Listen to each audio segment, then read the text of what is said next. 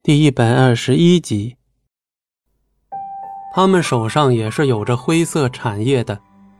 这么多年以来，张云峰也干过一些害人的勾当，只不过一直并未被发现而已。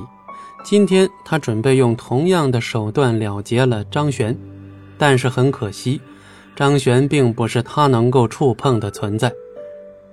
老大，小黑他们已经过来了，什么时候动手？现在是周末，街上人来人往的，大学里面的很多学生也到了假期，所以平日里面在大学上课的，他们也跑出来遛弯了。看到这么多人，张云峰的眉头皱了起来，想要在这里动手是非常困难的。不过心中蔓延的不止的怒火，已经让他头昏脑胀了。看见远处那个假山了吗？一会儿他们到了那个地方的时候，看看有没有人。如果没有人，就赶紧去把他们给围住，然后给我拖进那个假山里边，狠狠的打一顿，就算是出人命也没关系。今天我一定要让他躺在医院里面，再也起不来。听到如此狠辣的话之后，众人全都有些害怕。他们今天出来跑的这个任务会不会太过分？其实已经是违抗了张大山的命令。张大山这几年里面一直都在洗白自己，并且还专门开了矿业公司，为的就是能够让自己拥有一个好的人设，脱离暴发户的名头。但这个少爷却一直如此的狂妄，甚至还专门跑出来打人。我知道了。正当众人准备离去的时候，小黑也带着一群人走了过来。小黑是一个看起来非常精壮的小伙子。刚一过来，他就低头对张云峰问好：“少爷，你怎么成这个样子了？”看到了张云峰身上的伤势，不管是谁都会觉得非常的离谱。现在张云峰拖着这么严重的身体，竟然跑到这里闹事儿，不得不说，他真的是已经气得不行了。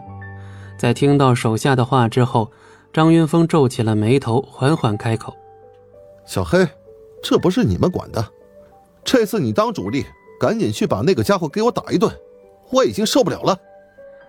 听到这里，小黑立刻点了点头。对于小黑来说，给谁打都是一样的。